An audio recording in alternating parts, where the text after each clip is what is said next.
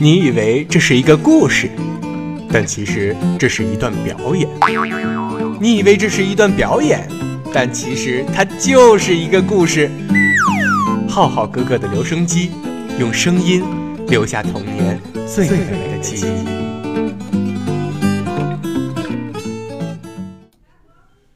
小白熊与娃娃。新年快到了。玩具王国决定举行一场盛大的舞会，准备邀请全国的玩具都来参加。舞会那天，玩具们都不停地跳着、笑着，整个舞场啊热闹非凡。可是，在一个角落里，谁也没有注意到，有一只紫色的香草娃娃正一声不吭地望着舞池，他的眼神呆呆的，显得十分孤独。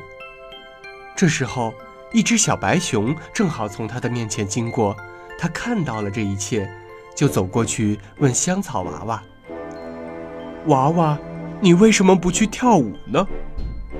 香草娃娃难过的低下了头，轻轻地说：“玩具们都嫌我个子小，不愿意请我跳舞。”说完，流下了眼泪。